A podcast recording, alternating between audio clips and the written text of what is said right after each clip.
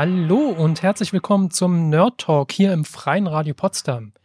Wir sind ziemlich viele hier im Studio. Sagt mal alle Hallo. Alle Hallo. Hallo, Hallo alle. Wir sind nicht aufgezogen, doch. Hallo. Hi. Jetzt hören in wir welche uns. Richtung? Ah, hier, guck mal, in die Richtung zeigt das Mikrofon. Interessant. Okay. Das ist der Nerd Talk im Freien Radio in Potsdam. Wir sind vom Chaos-Treff und bei uns herrscht das Chaos. So um muss mich es sein, herum, oder? großartig, um mich herum sitzen ganze fünf Leute auf fünf Quadratmetern. Ich gehe mal von links nach rechts durch. Hi, Cyrox. Äh, hi, Sven. Hi, Genie. Hi Sven. Hallo, Hannes. Hallo Sven. Und hallo, Knops. Hallo, Sven. Mein Name kam mir zu häufig. Aber jetzt wissen wir alle, wie wir heißen. Und ähm, was wir noch nicht wissen, war, wer die Musik gespielt hat, die wir gehört haben. Das war das ähm, 33C3 plus Telekom plus Beethovens fünfte Intro von Arne Benze. Mal wieder. Wir haben ihn sehr gern und spielen ihn sehr, sehr gern. Creative Commons Lizenz, wie alle Musik, die wir heute vorhaben. Und außerdem geht's um ganz, ganz viele interessante Themen wieder rund um Technik, Kultur und um Potsdam. Und Neues da wir dabei Digitalien. sind, Digital Potsdam, Ja, ja, Neues aus Digitalien und so. verstehe. Ähm, ich war letztes Mal nicht da, aber ich habe gehört, ihr habt ganz interessante Sachen aus Potsdam zu berichten gehabt. Und da wollt ihr noch mehr dazu erzählen. Hannes, äh, Genie, legt mal los. Genau, also wir haben das letzte Mal über ähm, Citrix und ja, Shitrix, wie wir es so schön genannt haben, hier in Potsdam gesprochen. Dazu müssen wir mal noch eine Sache klarstellen. Ich habe hab da unglaublich viel zu gesagt ähm, und habe leider zwischendurch einmal ein bisschen Citrix und Cisco zusammengeworfen. Passiert. Also genau, das ähm, beide haben VPN-Software, deswegen äh, passt das irgendwie. Äh, Citrix macht allerdings nur diese Software und so Remote-Desktop-Kram. Ähm, Cisco ist unter anderem auch Hardwarehersteller und Netzwerkausrüster. Ähm, und das habe ich einmal an einer Stelle durcheinander geworfen. Also wie gesagt, Citrix ähm, macht keine Hardware. Okay, haben wir das korrigiert. Und jetzt die Frage, was ist denn seit der letzten Sendung passiert? Gab es da noch mal Entwicklungen? Genie, du hast recherchiert. Ich habe recherchiert. Ähm, also Du kurz hast nach, versucht, einen Termin zu bekommen. nee, also äh, kurz nach der letzten Sendung war ich tatsächlich im Rathaus, um ein Perso zu beantragen. Da ging leider bargeldloses Zahlen noch nicht wieder, was ich leider vergessen habe. Es war ziemlich schwierig, irgendwie 28,80 Euro irgendwie von Kleingeld in meiner Tasche dann zusammenzukratzen. Ich habe es geschafft. Ähm, ja, das war etwas ungünstig. Ähm, aber kurz danach ging bargeldloses Zahlen wieder, ich glaube seit Ende Februar oder so. Aber die ganzen anderen schönen Dienste unserer Stadtverwaltung gehen immer noch nicht, wie die Terminverwaltung und äh, zum Beispiel die Abfrage, ob der Personalausweis äh, schon da ist oder noch nicht. Ich habe einfach dann nach dem Brief äh, von der Bundesdruckerei halt ein paar Tage gewartet und bin einfach hingegangen. Also alles, was auf egov äh, äh, liegt, ist leider noch nicht wieder online. Ja, und soweit ich gehört habe, haben auch einige Fraktionen äh, da schon nachgefragt, aber es gibt irgendwie keine richtigen Auskünfte, außer dass halt dran gearbeitet wird und ja, dran gearbeitet wird. Also es gab wohl vor ähm, drei Wochen eine, ah ja, das war, äh, das war glaube ich zwei Tage nach unserer Sendung, ähm, gab es mal so eine Aussprache, da hat die Stadtverwaltung eingeladen. Ähm, ich hatte kurz mit Marie Schäfer danach gesprochen, die sitzt äh, für die Grünen. Äh, der- Schäffer. Schäffer, Entschuldigung, ja. Sitzt für die Grünen in der ähm, Stadtverordnetenversammlung und äh, beschäftigt sich auch so ähm, ja, als ihrer Schwerpunkte mit IT. Ähm, und eine interessante Information, die sie mir noch weitergegeben hatte, war, dass viele Probleme oder die zumindest die lange Offline-Zeit gar nicht durch den Vorfall an sich kamen, sondern ähm, durch das, was da so folgte. Also nachdem man das System erstmal Not, ja, äh, quasi in so einer Notaktion vom Netz genommen hatte, wollten sie das ganz normal wieder äh, durchstarten nach einer Analyse und haben dann festgestellt, dass es da äh, unterschiedliche Konfigurationen gibt in den zwei Systemen, die da unabhängig voneinander arbeiten und dass überhaupt nicht klar war, warum da jetzt unterschiedliche Konfigurationen sind und wie so oft in der IT war äh, der Mensch, der das initial gemacht hat, nicht mehr vorhanden, nicht mehr im Rathaus oder in, in der Stadtverwaltung. Ähm, und dementsprechend hat man versucht, das alles erstmal aufzuarbeiten. Und das hat wohl für die deutlich größere Verzögerung gesorgt als äh, nicht der, der eigentliche Vorfall. Das fand ich noch recht interessant. Genau, ansonsten, ja, seitdem keine neuen Informationen mehr. Schön, dass Wissensmanagement überall ein Thema ist. Ja. Was auch immer ein regelmäßiges Thema ist, sind Online-Abstimmungen. Das kommt immer mal wieder, ist so ein bisschen täglich grüßt das Murmeltier. Doch bevor wir darüber sprechen und was hier in Potsdam und Umland dazu passiert, hören wir tatsächlich noch eine kleine Musik. Und zwar hören wir Staatstrojaner von Systemabsturz. Genie wackelt ganz fröhlich und lacht. Ja, ich freue mich jetzt schon. Super. Dann hören wir da rein und hören uns gleich wieder. Bis dann.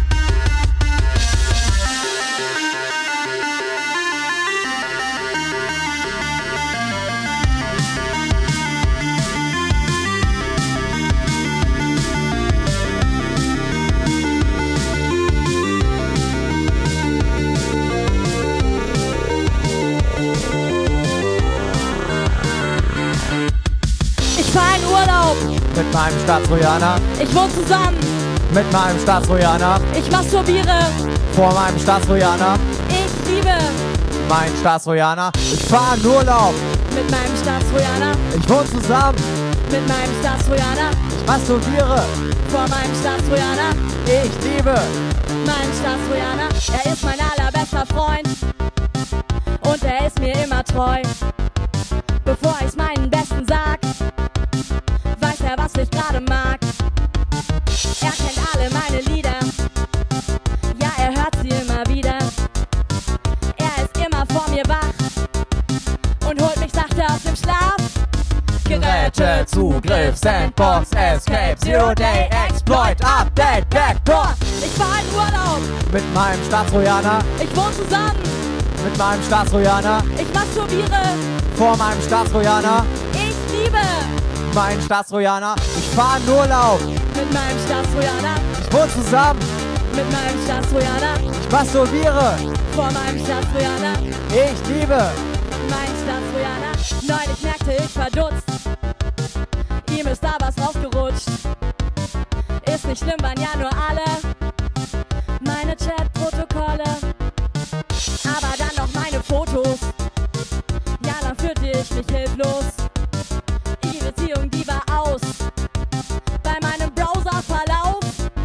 Geräte, Zugriff, Sandbox, Escape, Zero Day, Exploit, Update, Backdoor. Ich brauche Urlaub, Von meinem Staatstrojaner, ich will Abstand, von meinem Staatstrojaner, ich lösche. mein Staatstrojaner, Es fühlt sich gut an, ohne Staatstrojaner. Ich brauche Urlaub, von meinem Staatstrojaner, ich will Abstand, von meinem Staatstrojaner, ich lösche. mein Staatstrojaner, Es fühlt sich gut an, ohne Staatstrojaner. Ich brauche Urlaub, von meinem Staatstrojaner, ich will Abstand, von meinem Staatstrojaner. Ich lösche. mein Staatstrojaner. Es fühlt sich gut an. ohne Staatstrojaner. Ich brauche Urlaub. von meinem Staatstrojaner. Ich will Abstand. von meinem Staatstrojaner. ich lösche. mein Staatstrojaner. Es Fühlt sich gut an, ohne Staatstrojaner. Woo! Stimmung. Yay! Selfie. Du hast ein Selfie gemacht? Ich versuch's. Okay, man sieht meinen Hinterkopf hoffen. Ich habe meinen Selfie-Stick vergessen. Oh. Aber den, den, den müsste ich hier auch zusammenklappen, so klein ist der Raum. Das ist trotzdem sehr nett. Ich, Aber es ist du, echt hast, ein schönes Bild. du hast einen Selfie-Stick, ich bin schockiert. Ich habe auch hab einen. Der Konzept. Egal. Kommen wir. Äh, und im Süden rückt der Feind auf Stahnsdorf vor. Also, dass wir militärisch werden, das äh, war jetzt nicht so Nein, geplant. das ist, das ist eine Internetreferenz. Das, ähm, das gehört auch zum Kulturgut. Ähm, wenn man möchte. Okay, wir verlinken Material. vom Untergang. Aber wo? Shownotes. Genau, wir haben Shownotes. Ähm, man hört uns ja im Freien Radio Potsdam. In Potsdam auf, jetzt muss ich da hinten hingucken, 88,4 Megahertz? Nein, das ist die Potsdamer Frequenz da unten, 90,7. 88,4 ist nämlich in Berlin. Haha. Und außerdem kann man diese Sendung konkret und andere von den Chaoten hier links und rechts herum auch noch auf radio.ccc-p.org hören. Da findet man auch Kapitelmarken. und Links zu den Musikstücken, falls man die nochmal hören möchte. Die sind nämlich manchmal richtig gut. Zum Beispiel dieses. Und äh, auch weiterführende Informationen. Zum Beispiel für den Teil, der jetzt kommt, haben wir auch noch ganz viele Links zum selber lesen und weitergucken. Was kommt denn jetzt? Was kommt denn jetzt? Jetzt kommen Online-Abstimmungen in Stahnsdorf. Also, was ist passiert? In Stahnsdorf ist eine Waldschenke. Das ist ein Restaurant, das gab es schon richtig lange und das hat eine Familie betrieben und jetzt nach 57 Jahren haben die gesagt, ist auch mal okay, pachten wir nicht weiter und dann ist diese Schenke wieder zurück in Gemeinde in Hand gegangen und dann war die Frage, was machen wir damit? Und die Gemeindevertretung war halt etwas unentschieden, was sie damit machen und dann macht man das, was eine sehr gute Idee ist. Man sagt, okay, wir fragen halt den Souverän, fragen wir die Stahnsdorferinnen und Stahnsdorfer, was mit ihrem Gemeindehaus dort, äh, auch nicht Gemeindehaus, sondern mit der Schenke passieren soll. Und da stand halt dann die Frage, ob zum Beispiel daraus ein Gemeindezentrum wird oder ob das weiter ein Restaurant bleiben soll oder ob es eine Jugendfreizeiteinrichtung werden soll oder eine Bar. Und so gab es insgesamt zwölf Optionen. Oder auch noch die Option, verkauft das Ding doch einfach und wir haben Geld fürs Staatssektor. Und um dazwischen zu entscheiden, war halt die Idee, lasst mal eine Bürgerbefragung machen. Ist in der Vergangenheit auch schon mal vorgekommen, aber dieses Mal war halt leicht anders. Denn diese Bürgerbefragung ist online passiert. Das ist ja prinzipiell erstmal eine gute Idee, oder?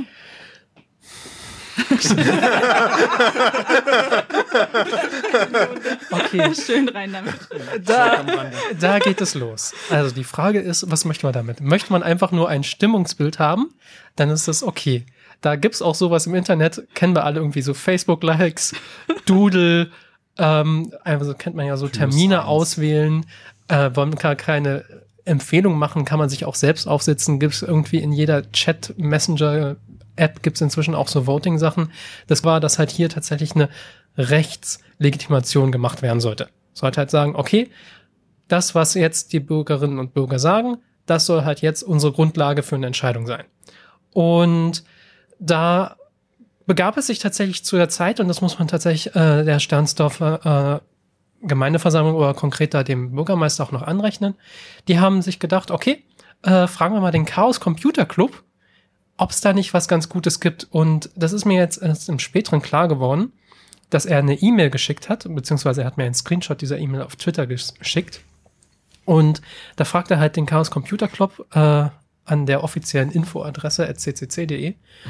Ähm, wir wollen hier Leute befragen. Am effektivsten wären natürlich Lösungen, die eine Online-Abstimmung erlauben. Haben Sie denn Kenntnis von, Erfahren, von, von Verfahren, die eine halbwegs sichere Online-Abstimmung ermöglichen?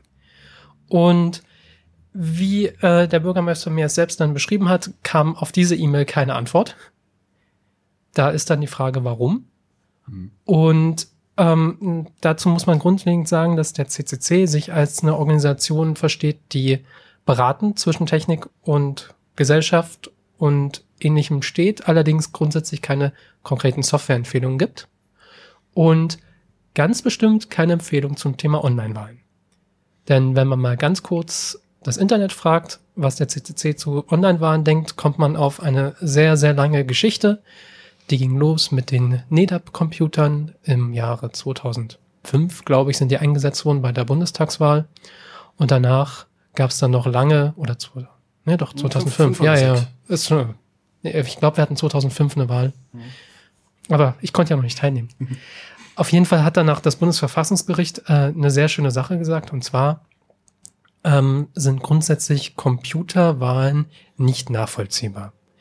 Das heißt folgendes, dass einfach jede Person, die an der Wahl teilnehmen soll, möchte, muss halt den kompletten Prozess verstehen, wie das Ergebnis entsteht.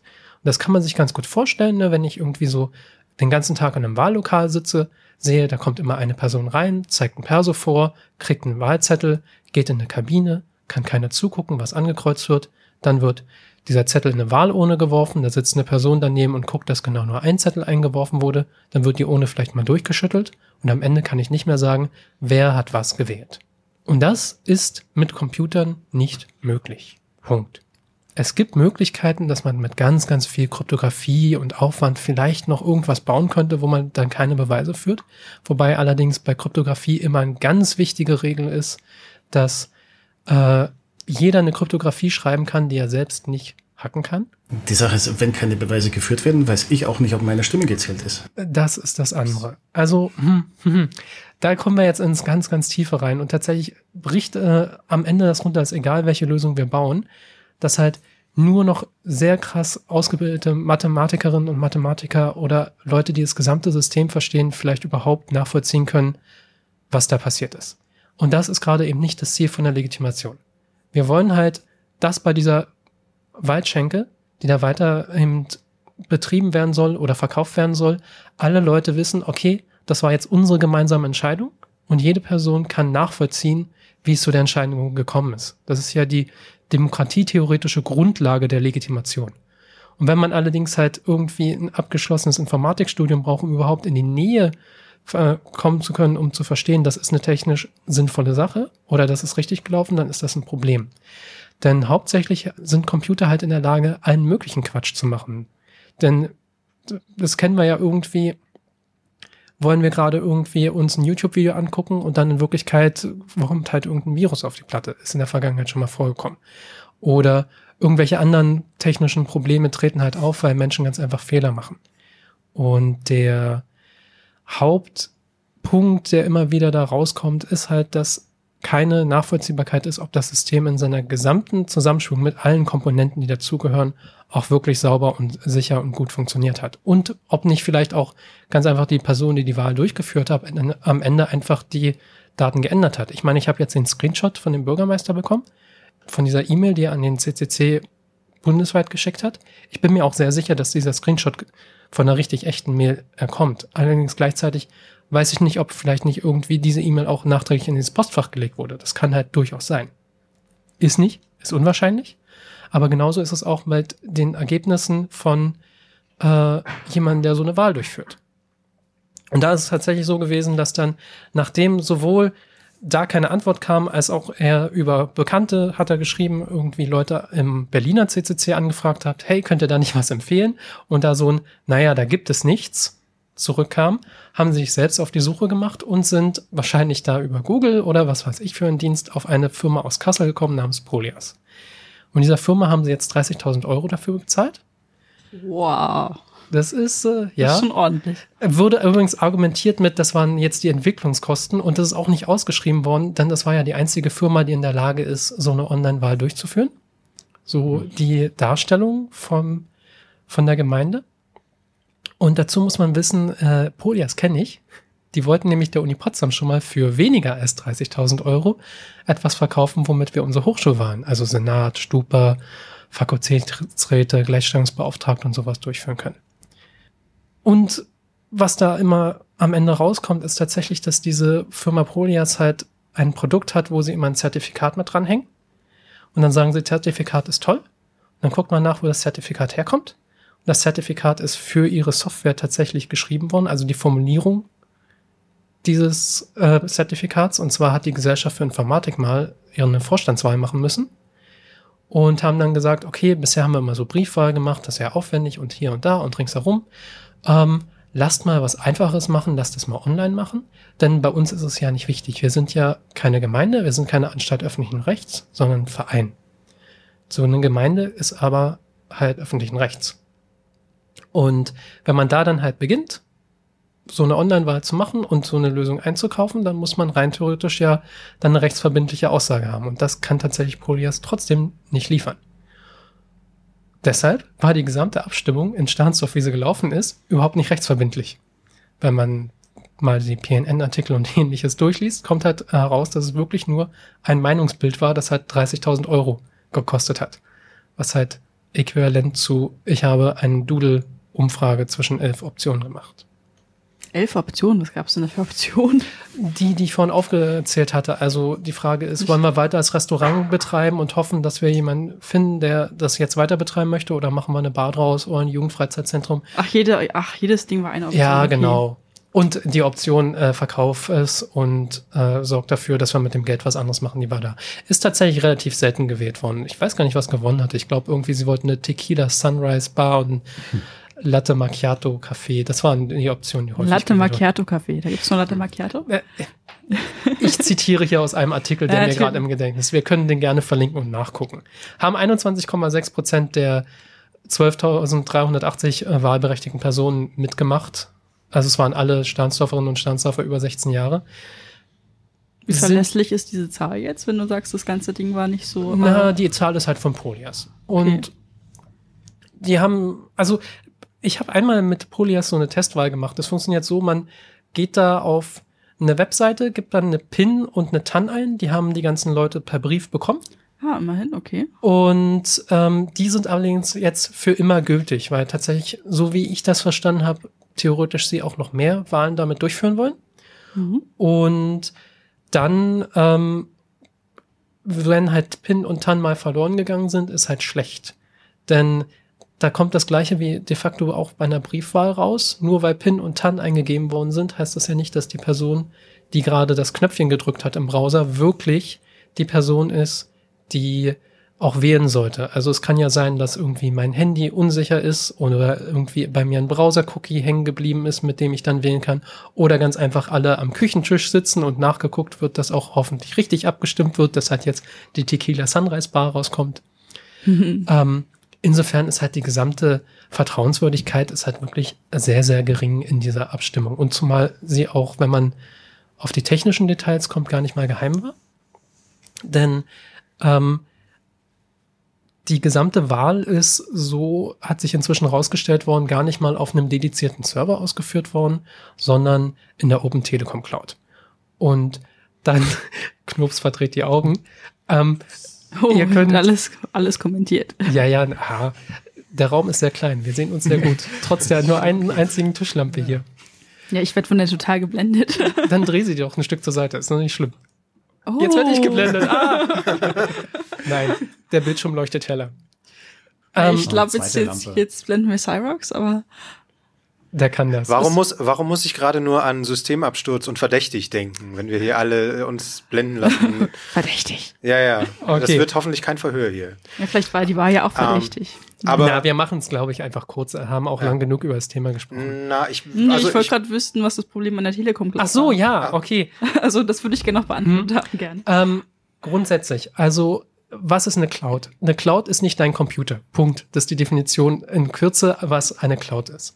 Ähm, der private Anbieter Polias lädt halt danach nochmal alle Daten auf andere Leute Computer, um dort die Wahl durchzuführen. Und sie sagen auch immer irgendwie, wir haben hier Pseudonymes, aber wir haben ein anonymes äh, Wählerregister, wenn man immer nachkommt, nachfragt, kommt noch raus, das sind meistens Pseudonyme, die sie verwenden. Zum Beispiel bei uns an der Uni Potsdam hatten sie empfohlen, einfach quasi eine, eine etwas verskremmelte, also gehashte, eine Art Prüfsumme über die E-Mail zu nehmen, dass das dann als anonyme Benutzer-ID, darauf kann man schon ganz gut sagen, okay, dann kriegt man zumindest zeitlich sehr gut mit, wann wer gewählt hat. Das weiß Polias erstmal schon, denn das ist ja ganz wichtig, dass wenn ich zum Beispiel gerade im Bus sitze, nach Stahnsdorf raus und zwischendrin ist mal die 3G-Abdeckung halt nicht ganz so gut, dann wäre es ja schade, wenn ich gerade mitten im Wählen war und diese Abstimmung leider nicht durchgeht. Deshalb muss ja, bis die Wahl abgeschlossen ist, gespeichert werden, oh, jemand mit dieser und jener Nummer ist gerade dabei zu wählen und hat noch die Stimme noch nicht abgegeben.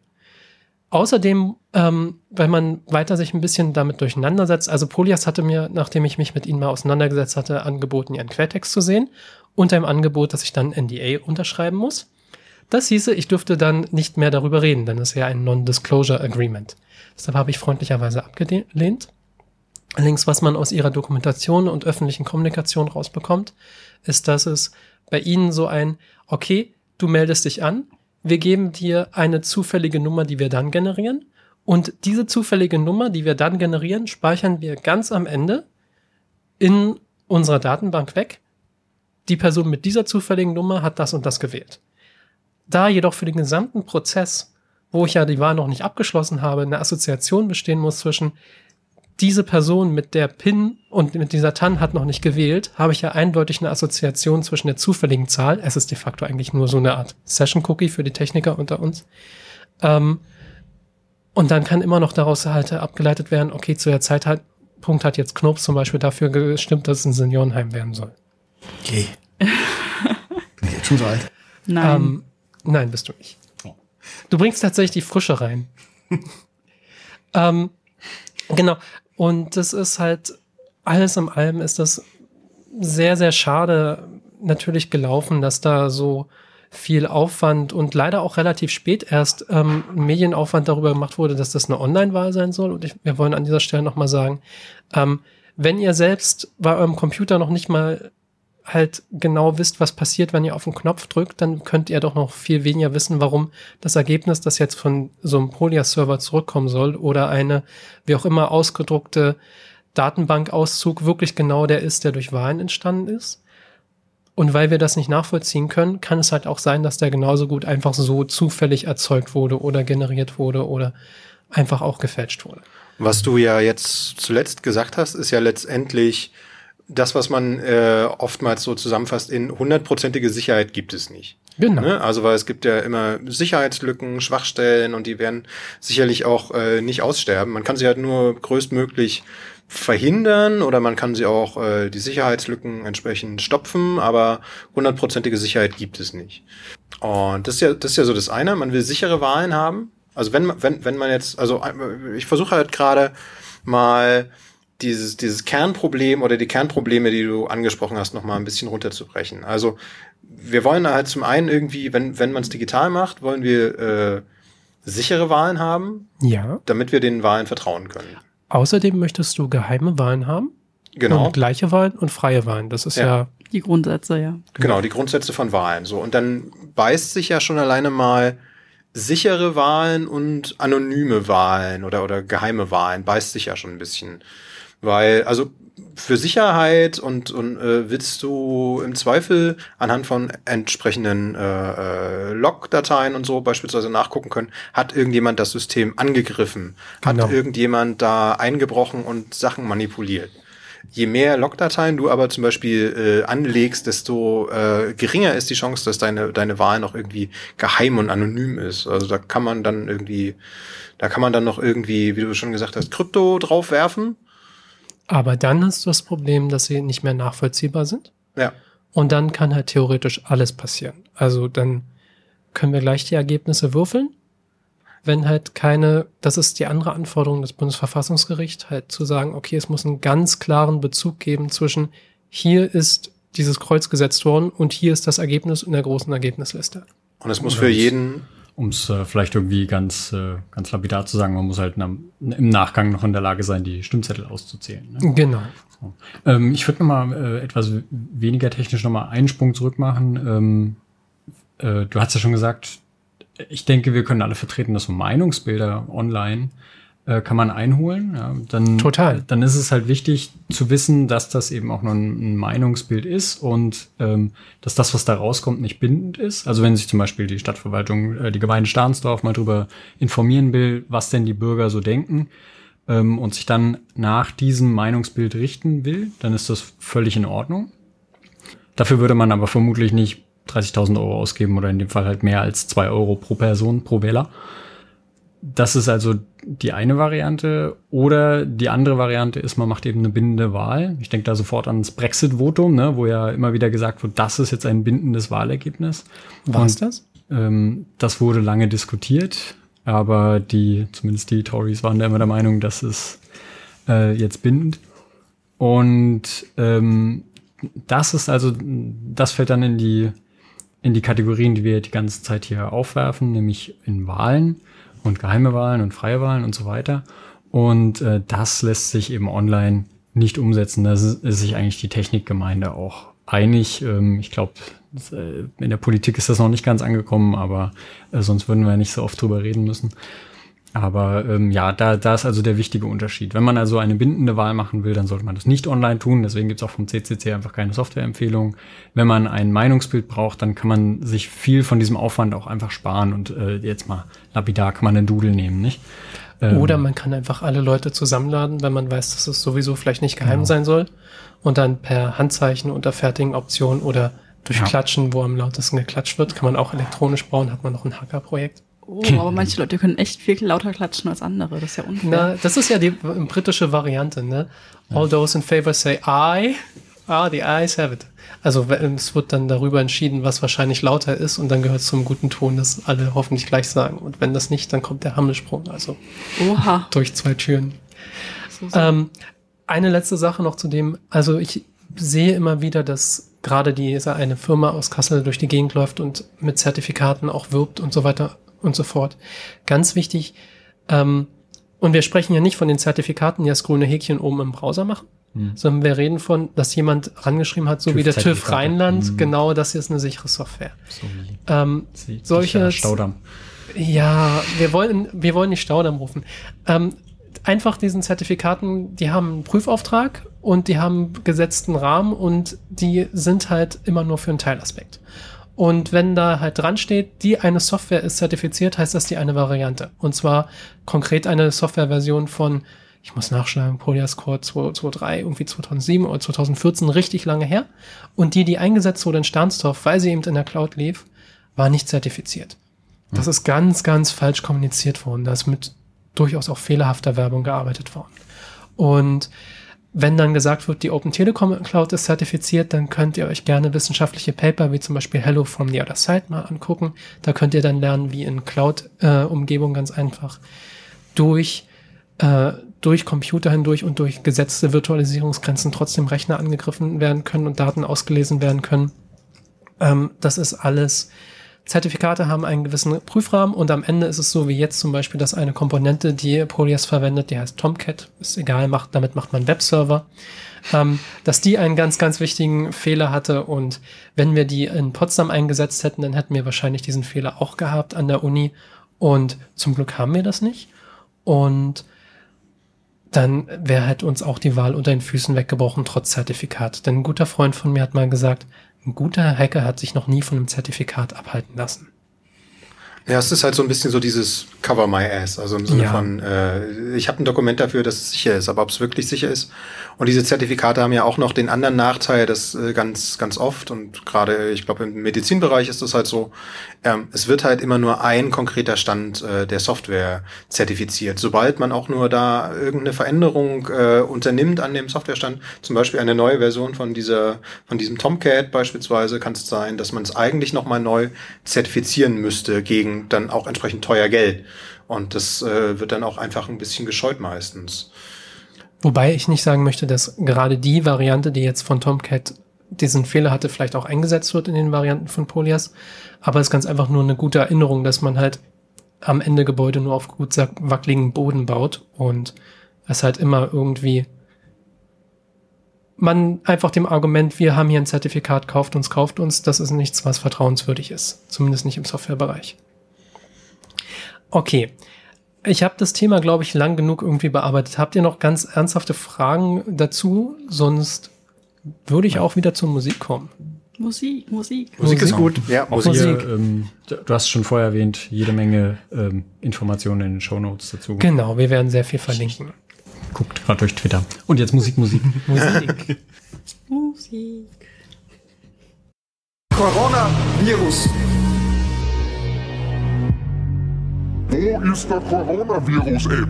Coronavirus im Kampf gegen das Coronavirus. Coronavirus. Wer hat das verabsäumt? Wo ist bitte die aktive Kommunikationskampagne der Bundesregierung? Wo sind die durchgeschalteten Spots im TV, in den sozialen Medien, auf verschiedenen Homepages, im Radio? Wo sind die Informationsfolder? Wo sind die Flugblätter und die Inserate, die zu einer solchen Kampagne dazugehören? Wo ist der Coronavirus-App? Wir leben im Jahr 2020. Für alles gibt's eine App. Wo ist das alles und warum gibt es das nicht in dieser Form? Coronavirus im Kampf gegen das Coronavirus. Coronavirus. Wo ist der Coronavirus-App? Coronavirus im Kampf gegen das Coronavirus. Coronavirus. Wer hat das verabsäumt?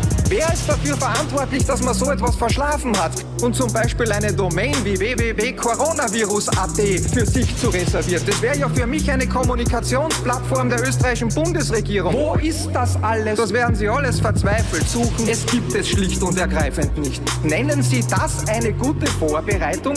Ich frage die beiden Minister, wer hat das verabsäumt? Sie haben das alles verschlafen zum Schutz vor dem Coronavirus. Coronavirus im Kampf gegen das Coronavirus. Coronavirus. Wo ist der Coronavirus-App? Coronavirus im Kampf gegen das Coronavirus. Coronavirus. Wer hat das verabsäumt? Weil das ist ja der Begriff, der überall gegoogelt wird und wo jeder landet, der mühsam versucht, in einer Art Schnitzeljagd sich Informationen aus dem Netz zusammenzuholen, wo man ja gar nicht weiß, von welcher Qualität und wie aktuell diese Informationen sind. Breaking News am laufenden Band, Live-Ticker von irgendwelchen Verdachtsfällen von diesem Fieber. Wo ist der Coronavirus-App? Sie haben das alles verschlafen. Es gibt es schlicht und ergreifend nicht. Coronavirus im Kampf gegen das Coronavirus. Coronavirus. Wo ist der Coronavirus-App? Coronavirus im Kampf gegen das Coronavirus. Coronavirus. Wer hat das verabsäumt? Coronavirus. Wer hat das verabsäumt? Coronavirus.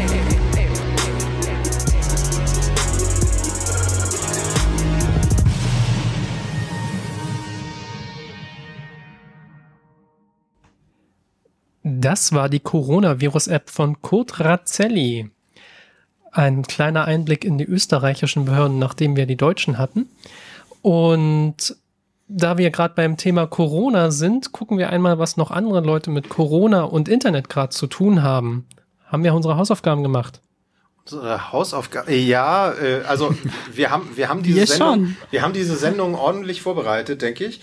Ähm, aber äh, ja, also Corona ist ja überall äh, und äh, ihr habt genügend schon gehört, mit Sicherheit. Ähm, mir ist nur äh, auf dem Weg dahin äh, eine Meldung durch die durch äh, ja durch den durch den Stream gerutscht.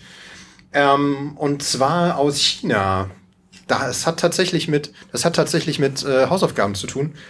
Und zwar gibt es aufgrund dieser ganzen Quarantäne ähm, sind jetzt die ganzen Schüler zu Hause und kriegen ihre, kriegen was sie da so lernen, äh, kriegen sie halt alles per App und darüber kriegen sie auch äh, Hausaufgaben äh, gestellt, die sie dann entsprechend bearbeiten sollen und äh, dann entsprechend abgeben. Wie genau das jetzt funktioniert, das weiß ich jetzt nicht, aber ähm, die Schüler waren tatsächlich recht schlau. Ähm, also gibt's gibt's einen von euch, der irgendwie Spaß an Hausaufgaben hatte damals? Ja, Kam ich auf habe die, die, Hausaufgaben drauf an. ich hab die immer auf der Fahrt zur Schule im Bus gemacht. Naja, ich war auch meistens eher so spät dran, finde ich. Ja. Ja, ähm, und es schien so zu sein, dass äh, zumindest eine ausreichend große Anzahl von Schülern in China äh, nicht so viel Bock auf äh, Schule hatte. Okay. Ähm, und äh, die haben sich tatsächlich das Internet zunutze gemacht und äh, vor allem die App Stores. Weil ich sagte ja gerade, dass ähm, sie über eine App ihre ganzen Schulaufgaben äh, bekommen haben. Und was haben sie gemacht? Ähm, um dafür zu sorgen, dass sie keine Hausaufgaben machen müssen.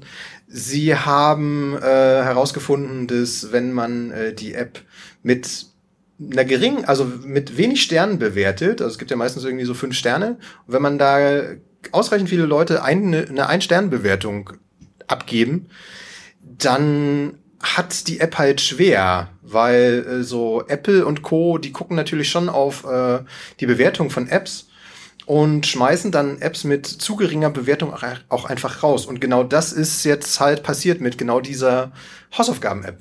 Finde ich eigentlich einen ganz coolen Hack. Unpraktisch. Also die Frage ist für wen? ja, ja. Es gab dann auch noch die Geschichte, dass irgendwie nochmal ein Update dieser App kam und da reingeschrieben wurde, please don't kill me.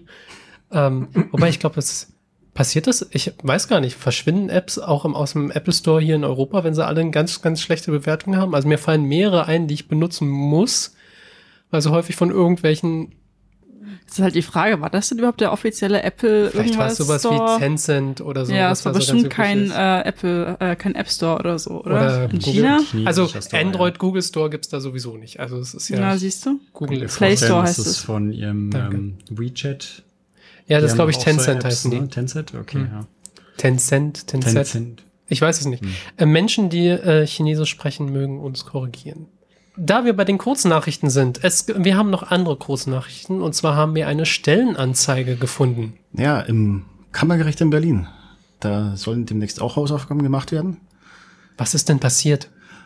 Ich weiß nicht, wie lange es her ist, so zwei, drei Wochen. Da gab es da so einen klitzekleinen Sicherheitsvorfall. Passiert. Mini. Kommt vor. Aber die hatten bestimmt ein Zertifikat, das war alles ganz sicher. Definitiv, jede Menge. Äh, was war denn da? Ich hab's nicht mitbekommen. ähm, wir hatten einen Emotet-Befall, wenn mich nicht alles irrt. War es Emotet? Das ist sowas in der Richtung. Wir gucken nochmal äh, nach und äh, schreiben das in die Shownotes, nicht, dass wir das Falsches verraten. Auf jeden Fall gab es dann einen Zwischenfall und alle Rechner waren geohnt und die Meldung am Ende war, es ist nicht auszuschließen, dass Daten auch Fälle betreffend abgeflossen sind. Ist nicht auszuschließen. Es ist nicht Ist nicht gesagt, dass wir auszuschließen. ausge- Nö, ist abgeflossen sind, nicht. aber Ja. die Möglichkeit ist nicht ausgeschlossen. Ja. Und es ist gut, dass Gut. das rangeschrieben wird. Aber wir wollen die Hausaufgaben machen. Und zwar gibt's im... Da braucht man Nachhilfelehrer. Ja, da, Ja, da, da wird gerade eine Stelle ausgeschrieben. Und Stellenbeschreibung, was haben wir da so? Unterstützung, Begleitung bei der Erstellung, Evaluation und Fortschreibung von Sicherheitskonzepten innerhalb Wow. der ordentlichen Gerichtsbarkeit. Da, wow, das klingt ganz schön krass. Ja, und vor allem mit viel hoch- Verantwortung. Hochspannend. Sicherheitsaudit und Beschreibung von Sicherheitsvorfällen, also soll auch mal. Okay, also auch noch ein bisschen so gestalterisches dann hinten dran. Und, ganz wichtig, die Etablierung einer IT-Sicherheitskultur. Oh, wow. Oh. Also Ah, schon Managementaufgaben hier. Butter bei der Fische. Okay, dann, da ist, wow. Da muss man Gruppe aber 11. ganz qualifizierte Personen ranholen. Wie macht man das am besten? Ähm, man schreibt die Stelle mit einer E11 aus. Das ist so. das musst du naja. kurz erklären, was ist E E11? E11 ist, pff, ja. Also ich- Tarifordnung öffentlicher Kaffee. Dienst. Ich, ja. Und da gibt's so Stufen. und E11 gibt man, wenn man was? Ich weiß es tatsächlich nicht. Also ich habe immer gelernt, dass Promotionsstudenten äh, E13 bekommen. Das ist eine höhere Zahl. Befristet. Befristet. Ja. Ja, klar. Okay. Ja. Dieses stimmt. E11 ist so die, ja, du bist unbefristet, kriegst ein bisschen weniger dafür. Schön. Dafür musst du aber nicht nach äh, anderthalb Jahren wieder um deine Miete bangen. Okay, aber E11 ist wirklich ähm, wenig. Jeder kann nachschlagen, was das in Berlin äh, konkret heißt. Zumindest für diese Aufgabe, die da ansteht, Genau. ist das nicht viel. Und ähm, dann wird man bestimmt, also ist natürlich immer die Frage, ob mit höheren Preisen unbedingt äh, qualifiziertes Personal ranzubekommen ist. Manche machen das natürlich auch sehr ideell. Manche Leute, die E11 verdienen, haben sich ein höheres Ziel irgendwie gesetzt und wollen das gerne an der Stelle, wo sie nicht durchziehen. Oh, Überstunden, hurra. Genau, allerdings ähm, ist das äh, ein guter Hinweis dafür, dass manchmal ein bisschen die Planung oder vielleicht die Tragweite von solchen äh, technischen Entscheidungen vielleicht nicht so sehr in den Leuten, die solche Stellen ausschreiben, bewusst ist. Gut, also Bewerbungsfrist noch bis zum 13.3. Okay, haben wir Wunderbar. ja paar Tage. Traumjob, Wenn Traumjob. jemand, wenn jemand, Bewerbung ist raus. wenn jemand sich mit Security beschäftigt und äh, ideell irgendwie, also ich kann mir schon vorstellen, dass am, am Kammergericht äh, Berlin muss man sicherlich anfangen, einen Grundstein legen, Windows XP installieren. Na, ich hoffe, ich weiß es nicht. Also ich hatte gehört, irgendwie das Update von Windows 7 weg konnten sie aber nicht machen, weil irgendwas kaputt war. War das nicht? Ich dachte beim Kammergericht Okay, war sogar sehr alt. wir, Ist egal. wir verlinken hier einen Shownotes. Artikel, der es bestimmt einordnet. Wir sind alle auf dünnem Eis. Aber mit Wie E11 immer. wird man sich, haben wir festgestellt, bestimmt kein großes Auto leit- leisten können. Wird es Mhm. überhaupt für einen Toyota reichen? Ja, einen gebrauchten. Hm? Ich, äh, ich habe so eine Ahnung, auf, äh, worauf du hinführen möchtest. Äh, dennoch wür- würde ich einen Satz noch äh, zu, dem, zu dem Kammergericht. Äh, Mag deine Überleitung nicht. Schade. mal, äh, du meinst, Sven musste auch noch seine Hausaufgaben machen? ah, oh. Nein, aber äh, einen Satz noch zum, zum Kammergericht. Also, das ist vielleicht auch ein bisschen so, äh, symptomatisch für, wie das überhaupt mit Behörden und IT halt ist. Also, das Problem ist, wenn, also hier betrifft es halt eine sicherheitsrelevante Stelle. Und aber auch so generell muss man halt auch sehen, in der freien Wirtschaft verdienen die Leute mehr und ja, Geld ist nicht alles, aber wenn es halt so strukturell wirklich so ist, dass die Leute in der freien Wirtschaft mehr verdienen, ist die Tendenz halt eher, dass sie im Zweifel die guten Leute in die Wirtschaft gehen, wo sie sagen, na, da kriege ich ja halt mehr für das, was ich kann, als dass sie halt in die Behörden gehen. Und da braucht man sich, das klingt vielleicht ein bisschen von oben herab, aber da braucht man sich manchmal auch nicht unbedingt wundern, warum die IT-Landschaft in den Behörden so ist, wie sie ist und auch die entsprechenden Sicherheitsvorfälle so sind, wie sie sind. Ganz abgesehen von den, von den Strukturen, die da überhaupt dann. Ich würde auch denken, es sind eher die Strukturen, die dann eher gegen dich arbeiten und nicht unbedingt, dass in Behörden weniger talentiert sind als in der freien Wirtschaft. Also ich denke, bei so, bei so Einzelstellen fällt das ja vielleicht noch gar nicht so sehr auf, aber wenn man sich äh, anschaut, was hier, ähm, wie ist das, die Cyberwehr oder was auch immer da gegründet werden sollte als extra äh, Abteilung der, der Bundeswehr mit wirklich viel, viel Manpower. Und wenn man dann äh, sich anschaut, was, äh, was da ja ausgeschrieben wurde, ich meine, wenn man viele Leute holen will, viel kompetentes Personal, dann braucht man, muss man da auch Geld investieren. Und da ist es eben doch sehr, sehr weit weg vom, vom Marktwert den solche Leute haben, ja, das ist, ich finde es immer traurig dann. Ne? Wir rufen also dafür, wir wollen ein bisschen äh, zur Mittelumverteilung und zur Umplanung aufmachen, sonst ist der Zug abgefahren. Mhm. Aber das ist auch wieder eine Umleitung? Äh, Überleitung? Ich habe, ich habe den Eindruck, ja, dass der, ich dass sie nicht der, verstanden. Dass, dass der Sven irgendwo hinfahren möchte. Vielleicht mit einem Auto. Hindert, hindert dich daran etwas? Eigentlich sollte dich eine Wegfahrsperre Nicht- daran hindern. Nicht, nicht, nicht, nicht alles, was, nicht, Okay, nicht alles, was- hinkt, ist, ist eine, Eine goldene Brücke. Okay, Genau. leg mal los. Ja. Äh, was wir sonst noch als äh, Fecht aufgeschnappt haben, ist, äh, wenn ihr ein Auto habt von der Marke Hyundai und, oder Toyota, äh, dann könnte es sein, dass euer Auto nicht ganz sicher ist, weil wenn ihr so eine Funkfernbedienung habt, die per RFID funktioniert, dann sind zumindest einige der Modelle gerade betroffen von mindestens einer Schwachstelle. Ähm, weil das funktioniert ja alles so per Funk und äh, da ist auch so ein bisschen Krypto und Sicherheit mit dabei. Aber die beste Krypto nutzt halt nichts, wenn, wenn man die nur so halbrichtig implementiert. Weil es hat sich mal wieder gezeigt, es gibt zwar Schlüssel, die die, die, Sachen da austauschen, aber äh, ja, das, äh, das funktioniert halt nicht so richtig. Da haben die Leute halt einfach mal ein paar Bits abgeschnitten und deswegen äh, kann man da äh, eigentlich relativ einfach die Wegfahrsperre deaktivieren, obwohl man nicht den Schlüssel besitzt. So, und wenn ich jetzt betroffen bin, was so und ein Auto dieser Marke habe, Toyota oder Hyundai, was mache ich denn jetzt? Hoffen und bangen. Schlüssel in die Mikrowelle legen. Ja, das war früher mal die Lösung, ne? aber das wird diesmal vielleicht nicht helfen. Also ich, wa- ich weiß, der letzte Fall mit Schlüsseln war ja irgendwie, dass man äh, die Reichweite leicht erhöhen konnte. Ja. Und da war dann tatsächlich der Vorschlag der Autohersteller selbst, äh, man kann die ja in den Kühlschrank legen, in Alufolie eingewickelt und so, aber das dürfte an der Stelle nicht funktionieren. Okay, ich würde sagen, wir überspringen unsere nächste Musik und kommen zu einem letzten Thema für heute. Und zwar, nachdem wir schon so ätzende Sachen, die wir nicht mehr wegbekommen. Okay, gut. Es ist, es ist Nein, heute, es es ist heute echt besser. schlimm. Das wird nicht besser. Gut, ich lasse das. Aber wenigstens habe ich mich dafür qualifiziert, nicht nochmal die Themenüberleitungen zu machen. Ich bin sehr froh, dass ihr das übernehmt. Ähm, ansonsten, Knops und Cyrox, erzählt mal, ihr habt euch letzte Woche getroffen. Was Und Genie? Genie war Ich mit war- dabei. ich war auch dabei, ich war, ja. Ich war nicht mit dabei und das ärgert mich ein bisschen, weil ich bestimmt was voll Cooles verpasst habe. Ja, Aber das vielleicht- war schon ziemlich cool. Ja. Aber vielleicht sollten wir okay, erstmal dann erzählen. erzählt mal, was habt ihr denn gemacht? Wir haben den Knops besucht. Ja, Und was, was macht der Knops so den ganzen Tag? der arbeitet in so einem Labor, wo äh, durchaus einige Maschinen stehen, die geeignet sind, Leiterplatten zu bauen. So eine Mischung aus, wie es in den 80er Jahren ging und so wie es heute geht.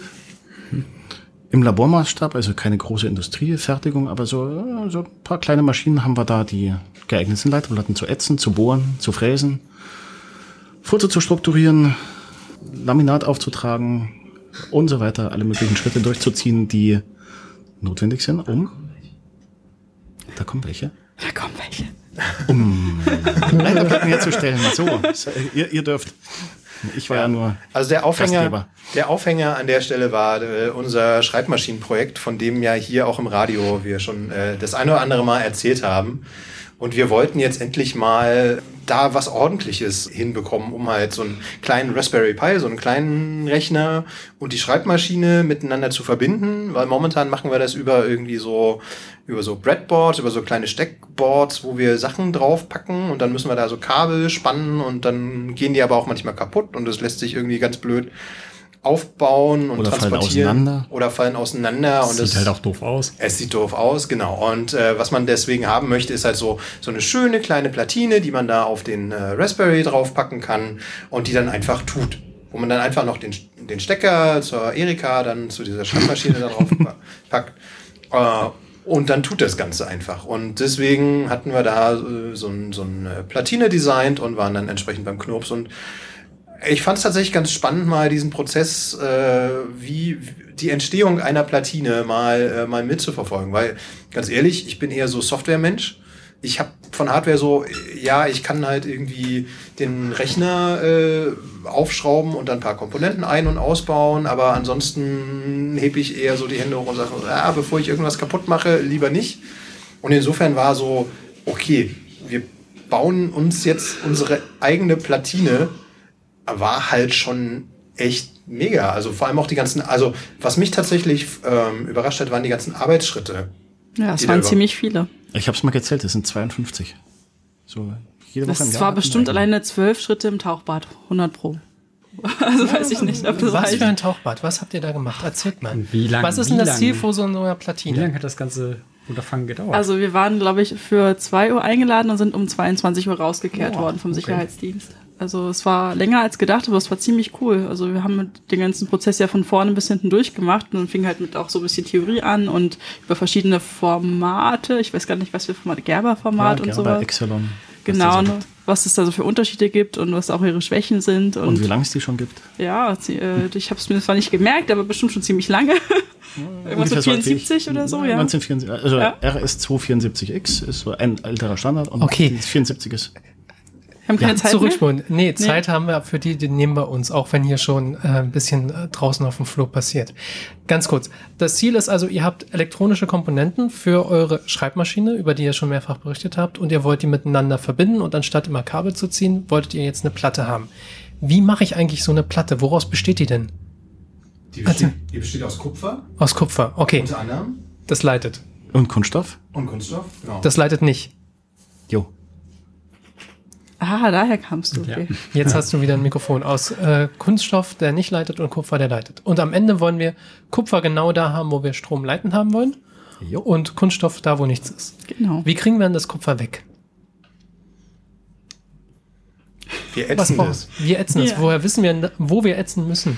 Also, zum, zuerst haben wir, haben wir äh, das am Rechner designt, da war ja gerade die Rede von. Äh, dann war, Da waren die ganzen komplizierten Dateiformate. genau, die ganzen genau. komplizierten Aber Dateiformate. dann geht's ja nicht gleich zum Ätzen, dann kommt ja noch ein Schritt davor. Dann. Davor haben wir gebohrt. genau, mit weil, einer Bohrmaschine. Aber eine, Manche auch im Labor. aber die sieht, Oh.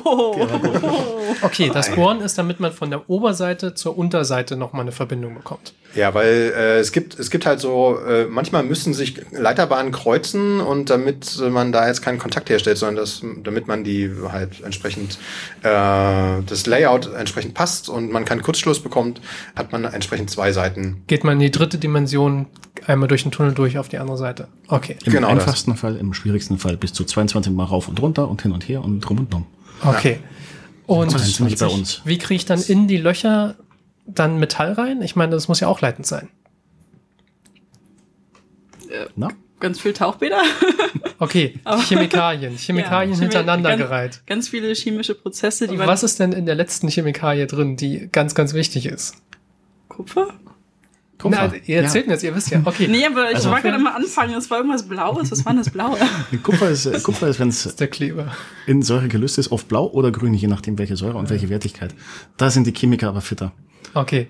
Ja, ich war auch verwirrt, aber es gab zum Glück eine wunderschöne Infografik, wo, wo dann auch die, die Slots so nebeneinander nummeriert waren und dann immer stand schön spülen nach jedem Gang. Spülen, spülen, spülen. Außer da drüben. Genau. Okay. Also es gibt dazwischen noch ein anderes pa Metall, das ist Palladium.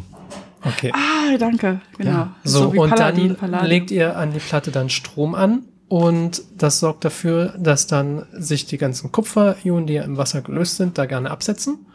Und dann wird an der Stelle dann das Kupfer ähm, abgelagert. Das bedeutet, dann hat man an der Stelle eine schöne Beschichtung und da kann dann der Strom durchleiten, also es galvanisieren. Genau. Und danach, wie bekommt ihr das Kupfer von den Stellen weg, wo ihr es nicht haben wollt? Ist nochmal ein kleiner Schritt dazwischen. Wir machen ja noch einen Film drauf. Ah, Ah, okay. Das bedeutet, ihr müsst noch eine Filmfolie machen. Also so richtig so mit Ah, ja, entwickeln stimmt, das habe ich voll vergessen. Das war dieser coole Fotolicht. Raum, ja. ja, er ist ganz dunkel. Ja, nee, aber Okay. das war total faszinierend. Ich war vor zwei Wochen auch bei Knops. ah, deswegen weißt du es so gut. Ja, genau, das mit dem Nee. Film und äh, Genau. Also äh, mit einem Fotolooker, also einen Film belichten, den dann entwickeln und dann dadurch eine Folie an der Stelle klebt bekommen oder was Genau, ein, passiert Fo dann? ein Fotoresist wird dann mit dem Film wieder strukturiert. Ja, Ich fand die Erklärung so genial mit Belichtet. dieser Fotobelichtung und dem Pärchen.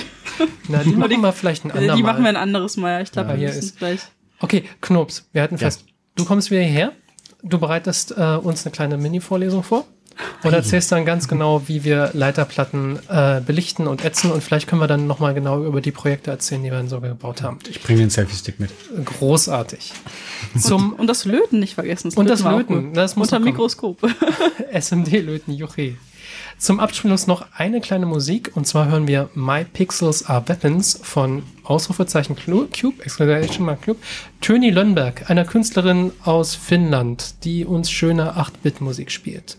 Und die Chaoten Wenn- sagen schon mal. Die Chaoten sagen schon mal Tschüss, wenn ihr uns äh, hören wollt. Wir sind nächsten Nerd Talk wieder da. Ansonsten kommt mal vorbei im Haus 5 in der Machbar um 19 Uhr jeden Mittwoch im Freiland Potsdam. Und bis dann immer schön Backups machen. Viel Vergnügen. Tschüss. Bis nächsten Monat. Tschüss.